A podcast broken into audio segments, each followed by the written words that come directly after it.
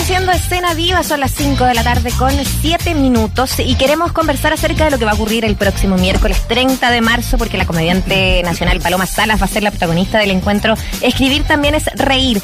La idea de la charla es acercar a quienes asistan a la creación de textos humorísticos desde su experiencia también como comediante y es parte de los ciclos de encuentros presenciales organizados por Santiago en 100 palabras. La recibimos aquí en escena viva porque nos encanta además su trabajo. Paloma Salas, eh, actriz y comediante por lo demás, y que tiene eh, un ciclo súper inspirador, ¿no? Porque finalmente el Santiago en 100 Palabras va a tener eh, varios de estos momentos también, así que les queremos invitar a eh, tener también ese, ese espacio. Paloma, ¿cómo estás? Bienvenida.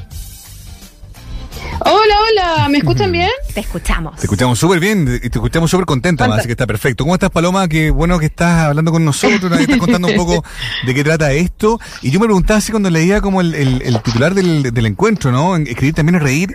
Y claro, evidentemente en el contexto del Chile que vivimos, quizás que invita a otro tipo de cosas, me pregunto cómo se hace para, para reír Ay, escribiendo. Pero es que me encantaría eh, responder todas las cosas inteligentes que me están preguantando. Pero, me siento una farsante total. ¿Por qué? Eh, porque inventaste porque, esta cuestión. Porque, porque, o sea, imagínate, te, tengo un PowerPoint, ¿cachai? Donde le voy a decir a la gente cómo escribo los chistes y es todo una mentira, en verdad. Quizás. Pero hablamos con Paloma Salas, no, porque no me decir que no eres tú, porque ahí sí que sería como... No, la verdad que no soy Paloma. Sí, no, soy yo, Ya. soy Paloma Sala, Ah, ¿te ya. ¿cachai? Soy su prima. Eh, no, soy Paloma Sala, soy comediante y, y mi vida es una mentira, ¿cachai? O sea, eh, me invitaron de la Fundación Plagio que amo, Santiago, en 100 palabras. Jamás les diría que no a nada. Bueno, en la Y- Fundación Plagio. Y, y luego, claro, y luego es como, mm, enséñanos cómo escribís, ¿cachai? Y va a ser una vergüenza para todos, para la fundación, para mí, y especialmente para la gente que vaya. Pero voy a estar muy contenta de poner la cara. Oye, pero, Em, pero escribir a cada rato es reír y tú escribes en todos lados, por redes sociales, Sí, en Twitter, sí. reina ahí de No, guiones. Eh, totalmente, totalmente. Y, y efectivamente sí, existe, existe un proceso escritural eh, en el stand-up que, que es súper real y súper diferente de comediante a comediante, ¿cachai? Mm. Y, lo- y lo que tiene de interesante al final es que igual está súper ligado, o sea, no sé, voy a hacer, permítanme tirarme eh, los punes más arriba de mis lugares De tus pompas. eh, por- de mis pompas. Porque em, eh, igual en términos como escriturales, el stand-up también podría como defenderse eh, como casi que en el marco, hay una discusión igual en el mundo literario ahora, o desde siempre, que es como que el, la, la literatura del yo, que le llaman, o la autoficción, o estas como autobiografías, como eh, montones de escritoras y novelas que están saliendo como de experiencias propias, en el fondo, Sí. eh, como que como que hay una hay un debate, hay una crítica que se le hace como que eso es menos literatura que la otra literatura. Claro, como, ¿cierto? demasiado como No diario si- de vida, pero no, no literatura Claro, valiosa, ¿cachai? que en el fondo, sí. claro, que, que en el fondo Moby Dick es la verdadera literatura, que es Sí. cuando un señor Claro. se sienta en un escritorio y se despierta a las 4 de la mañana todos los días, inventa un universo nuevo, y eso sí es más literario, y, y que lo otro es menos literatura. Mm. Claro.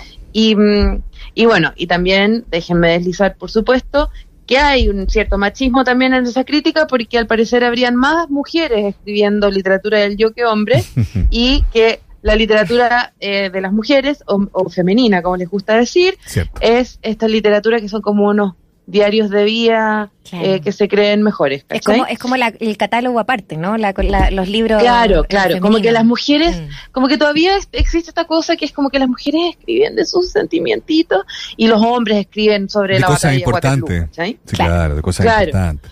Entonces, eh, y, y a mí me parece una crítica súper eh, tonta al final, porque, no sé, si uno ha leído Philip Roth, uno sabe que escribió 28 novelas idénticas, todas sobre el mismo tema, que es él, básicamente, ¿no?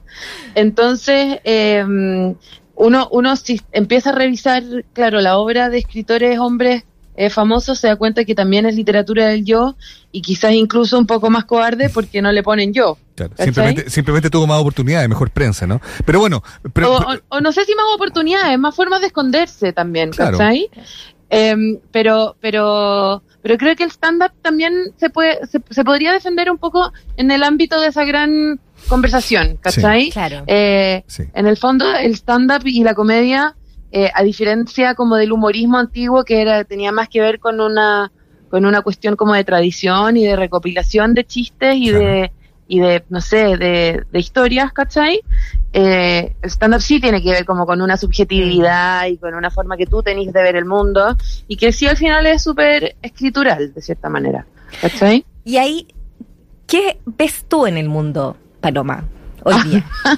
Me encantaría eh, decírtelo así tan fácil. Pero si es Em, así de fácil. Bueno, lo que yo estoy viendo, bueno, no sé, saben que en verdad estoy con la visión bastante eh, eh, a- acortada porque estoy est- estoy criando un pequeño bebé Sí, y pues. mm, y nunca me había pasado eso, sí, nunca me había pasado de fabricar una guagua. Entonces, eh, Fuerte, la verdad ¿eh? es que mi, yo, yo sé que, claro, yo sé que hay conflictos eh, mundiales sucediendo y una pandemia y un cambio de mando y una serie de cosas que en esta casa casi que como que no entran. Estoy como una burbuja de, Sí. de no sé, de, De aprender ¿no? a extraer mocos con una, con una manguerita y, y otro tipo de cosas muy nuevas para mí, ¿cachai? Pero, mm, pero sí, al final todos esos Pero alimentos. ese es un tremendo mundo, po. Perdóname, pero hacer, hacer otro, a otro ser humano es, es alto. ¿Qué quieres que te diga? Claro, Sí, es ese que- es un mundo trascendente. un Oye, mundo- pero, pero me quedo dando vuelta que esto que decías tú, Maya. Muy lo- femenino, ¿cachai? Muy no, no, femenino. no, pero no, claro, sí, sí, como el diario de una mamá, de una, de una mamá primeriza. Oye, pero no. Apestoso, eh, Pero ¿ah? yendo más allá del, del sexo género que es totalmente real, me preguntaba como eh, respecto de tu oficio, ¿no? Como esto de escribir también es reír, ¿no? Que, que es como la invitación que se te hace, ¿no? Y tú empiezas a mirar tu Claro. oficio y me pregunto para ti el proceso, hablando de ti, ¿no? De lo que a ti te pasa, eh, ¿cuándo sientes que un texto g- genera efectivamente eso? Eh, que, que, puede- que es subjetiva la risa, ¿no? ¿Lo compartes, lo comparas? ¿Cuándo sientes que tiene sentido? ¿Cuándo lo abandonas? Cuando estás precisamente trabajando en ese insumo que te permite a ti hacer comedia. Claro. ¿Cuál es el proceso para ti? En general, mira, yo tengo un sistema súper anti-escribir al final, ¿cachai? Yo sé, hay muchos comediantes con los que he trabajado y que son geniales y que es gente que también tiene su proceso y que efectivamente se sientan en un computador en su casa y escriben párrafos y luego se los aprenden más o menos y van a un bar o a un teatro y los dicen y, y van viendo qué queda y qué no. En el fondo, el, el- en el fondo, el stand-up es el público es el editor, básicamente, Claro. de tu Claro. de tu texto, ¿cachai? Claro. Eh, tú vas y pres- presentáis lo que tú tenías en tu cabeza y, y después con el tiempo se va moldeando, ¿cachai? Eh, porque tú a Seinfeld siempre se le ha criticado mucho que, que, que tiene la misma rutina hace 48 años, ¿cachai? Y él dice que no, que no es la misma rutina, que es- en el fondo es como la levadura de la masa madre del pan, ¿cachai? Que te estáis comiendo una hogaza de pan que tiene un, no sé, quizás tiene un 5% de, de una masa madre que tiene 10 años, ¿cachai? Sí tiene una Em, fórmula, pero no es necesariamente lo mismo en el caso de él. Claro, en el vuelta. fondo son chistes que nunca se terminan de escribir, son como, como, imagínate, po, o sea, de repente una historia termina en una hora, en un haiku, ¿cachai? 20 años después. Pero, pero lo, lo interesante de eso es, es, es, claro, lo maleable que es y que en el fondo, bueno, escribir no necesariamente es sentarse a escribir, ¿cachai? Yo, por ejemplo, nunca me siento en el computador a escribir chistes Mm. generalmente escribo en el escenario, por decirlo de alguna forma. Eh, me, me interesa mucho más eh, lo que, eh, como sonar como que estoy conversando, a sonar como que estoy diciendo chistes, que es lo que Claro. generalmente me pasa cuando me sé muy de memoria lo que tengo que decir, ¿cachai? Mm. Entonces, En- en, en general, por ejemplo, hay como, eh, que, que es muy interesante, estamos investigando ahí la, la, la forma en que trabaja ahí, por ejemplo, el stand-up. Estamos conversando con la Paloma Sala, actriz y comediante, eh, pero, pero claro, es, es entretenido también pensarlo, como quizás llevar algunos conceptos y dejar que la cosa fluya, porque hay harto de, eh, de la improvisación también, O sea, que es bien fuerte en, en tu trabajo. O sea, la gente que me ha ido a ver, no sé, si me vaya a ver eh, dos veces dentro del mismo mes, te vaya a dar cuenta que hay muchas cosas que las digo de la misma forma varias veces, ¿cachai? Pero, pero trato de nunca saberme de memoria mi material y de hecho eh, mi material está escrito como en listas como, como uno ve, se parecen súper como una lista de supermercado, así como una sola palabra, ¿cachai? Una fila, como una columna de palabras nomás, ¿cachai? Mm.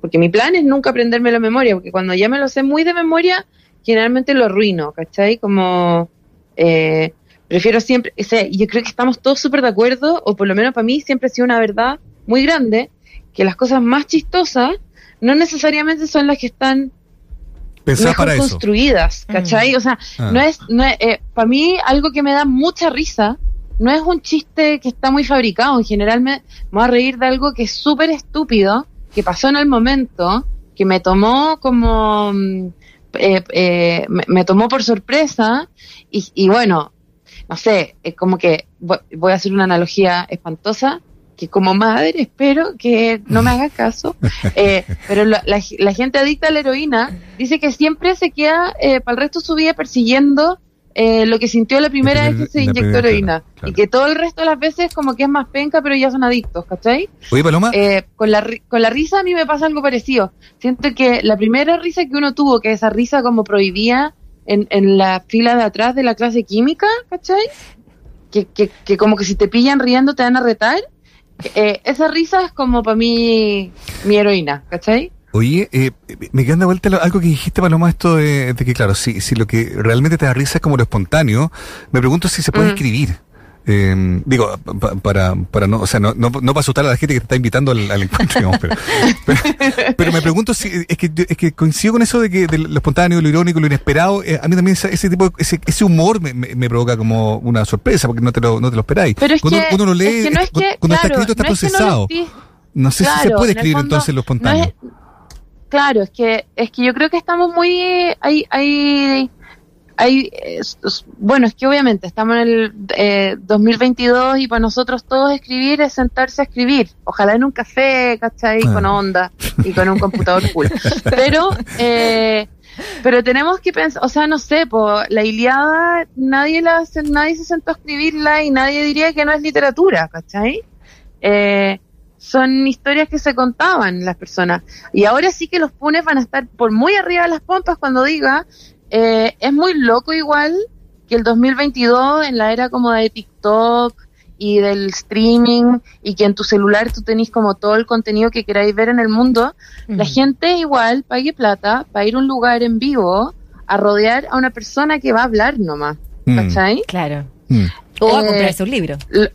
Claro, Como pero, pero está- me- est- estoy hablando específicamente como de la comedia en vivo. ¿cachai? Sí. Sí, sí. Igual es, es, es, es, en cierta manera, igual es tradición oral, ¿cachai? Sí, sí. Eh, es- estamos contando historias como con nuestra voz. Es muy loco que todavía exista, es casi un poco místico, mágico. Ahora, no esto, sé, esto es un ¿cachai? oficio, Paloma, que se pueda como enseñar, eh, como, como que, uno pueda como adiestrar a otro o a otra a, a escribir eh, comedia. Pucha, no sé si se, ¿se no puede sé si no? se pueda enseñar, pero de todas maneras se puede aprender, ¿me cachai? sí.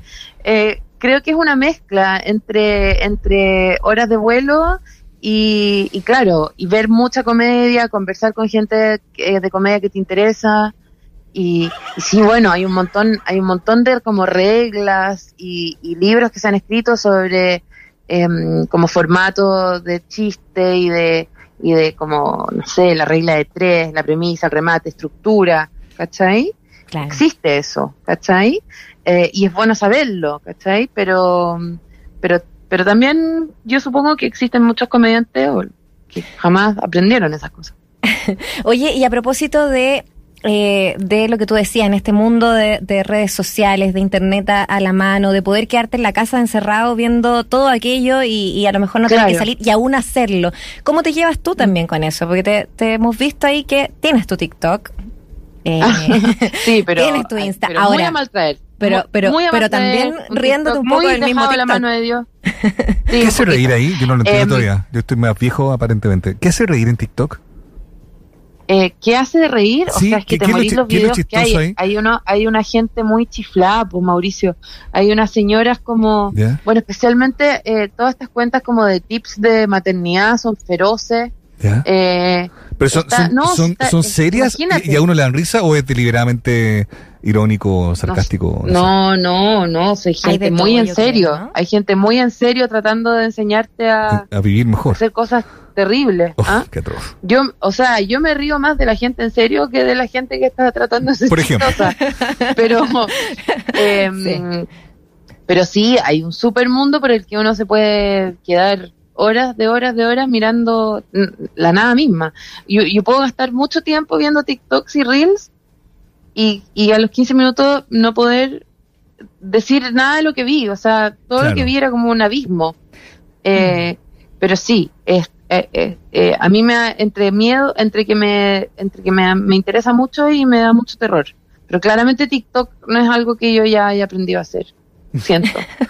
Creo que ya, no sé, hay gente más joven haciendo TikTok gracioso, no sé. Estamos como Lo que sí creo, lo que sí creo de todas maneras y que de, lo que me he visto completamente mm, beneficiada de la comedia en internet es que en el fondo ha abierto muchos nichos que antes no habían, ¿cachai? Antes de Internet, antes de los memes, antes de que como que se agrupara la gente por gusto de comedia en el fondo, solamente estaba como el Festival de Viña, ¿cachai? El comediante que fuera ese año, ¿cachai?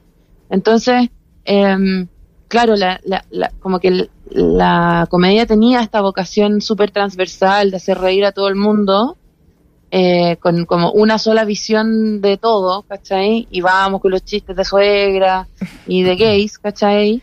Eh, y de pronto con internet eh, todos, todos pudimos como buscar cosas que nos gustaban a cada uno, ¿cachai? Mm.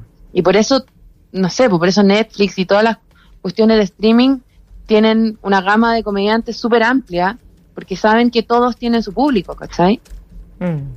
Sí, es, es, verdad también aquello, ¿no? Eh, la, la, la, la variedad de públicos que se ha abierto con eh, la variedad de temas que es posible también ahí abarcar, de qué manera también eh, poder llegar, por ejemplo, con show en vivo, lo vimos durante la pandemia, eh, a otros rincones, ¿no? Y, obviamente seguir mm. potenciando ahí la, la, presencialidad, que como tú dices, es algo que es muy mágico y muy, como que sigue siendo muy necesario también, pero, pero qué bonito igual que se haya quedado también esa parte de, de, de, poder llegar tanto a tanta gente y, y ver cómo está funcionando también aquello.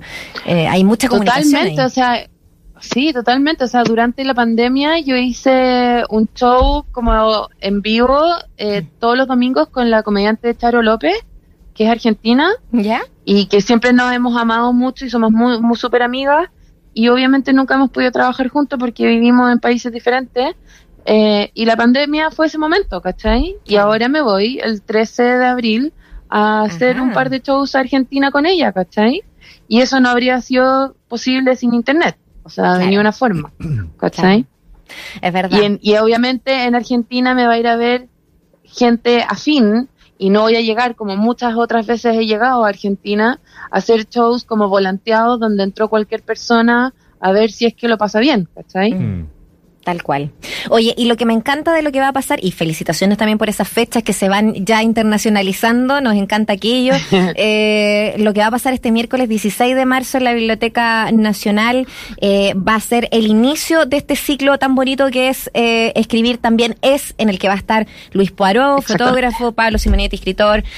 Tú, bueno, vas a estar el 30 de marzo a las 7 de la tarde, además, y luego además con la directora de cine Claudia Guayquimilla. Entonces también está como mirar todos estos puntos, ¿no? De sí, el hacer y compartir ese ser.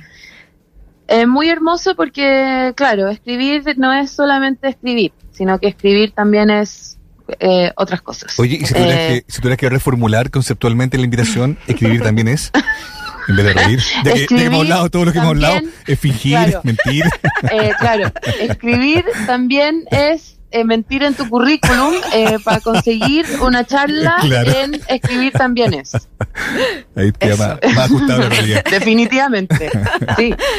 Oye, Paloma, muchas gracias por compartir con nosotros y nosotras en Escena Viva. Nos encanta poder eh, hablar de tu trabajo y ojalá fecha próximo también acá, pues. Si te tienen allá en Argentina, tendríamos que tenerte aquí también. No, pero imagínate, todos los lunes de mi vida hasta que fallezca en el Comedy Restobar. Eh, los lunes son geniales porque vienen los lunes que, que, que, que, todo el mundo se quiere morir de lata.